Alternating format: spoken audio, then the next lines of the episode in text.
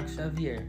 E no meu podcast irei falar sobre a tecnologia e a inovação a favor da gestão pública, o qual o tema será Portal da Transparência.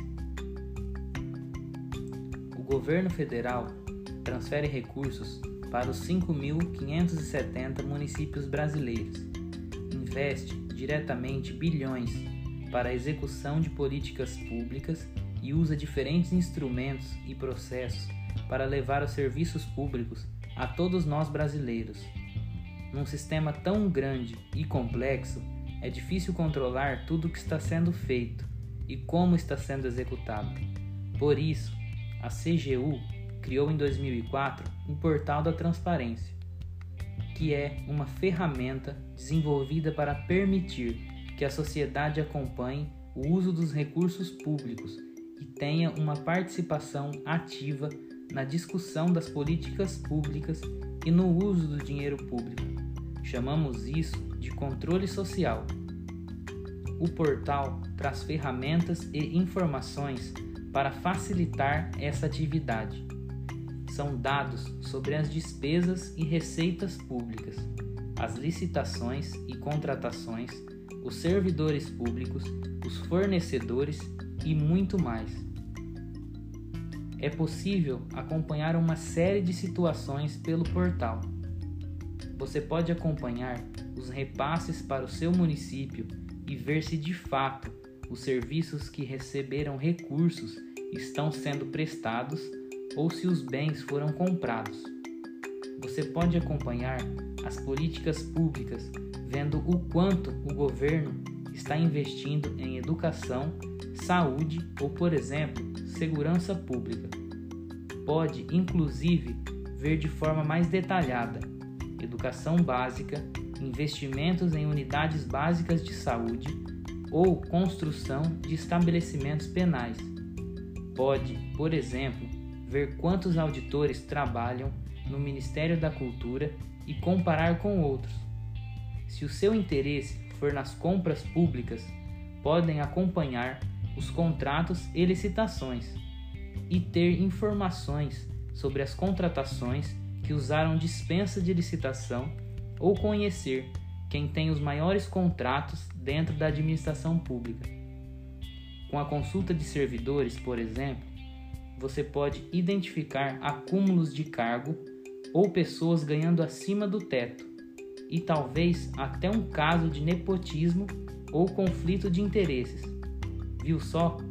São muitas possibilidades com o Portal da Transparência. O Portal da Transparência foi desenhado de maneira em que há muitos caminhos para se chegar nas informações. Por exemplo, você pode explorar o painel do Bolsa Família e depois ver quanto foi repassado para a sua cidade.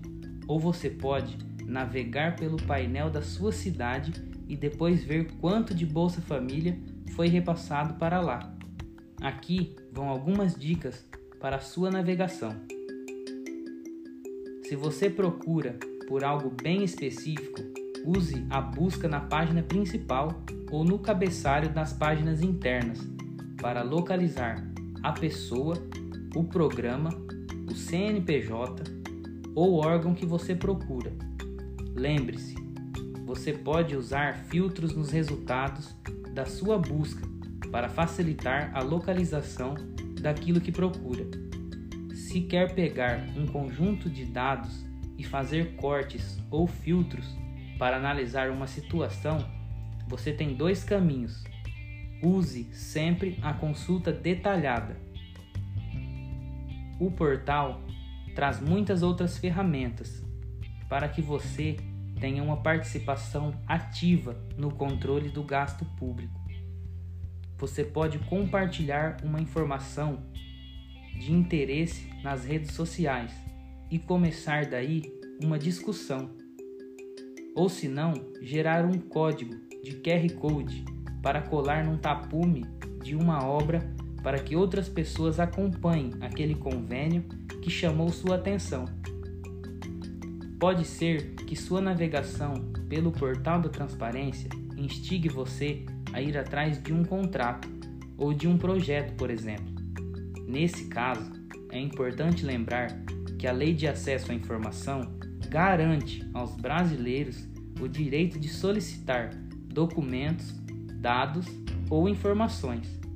O jeito mais fácil de fazer isso é acessando a plataforma fala.br, que permite a requisição online de forma fácil e sem custos.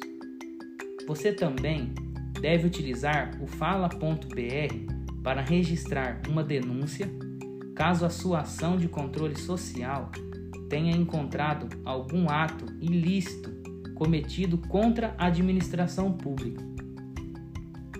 A transformação dentro da área administrativa foi gigantesca, facilitando a transparência da gestão e promovendo uma interessante interação com a população.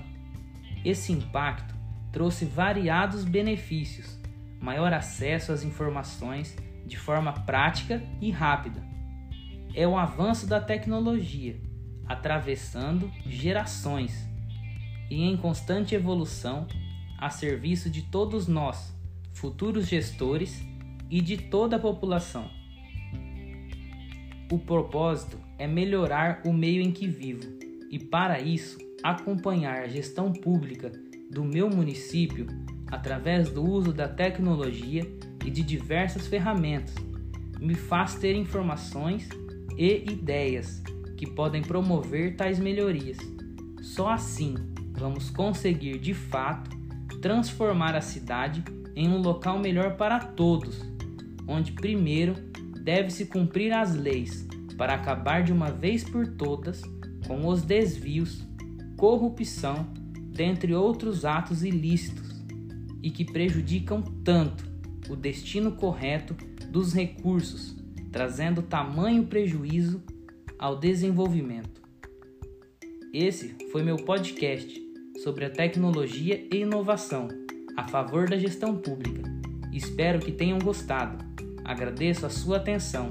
Um forte abraço e até a próxima.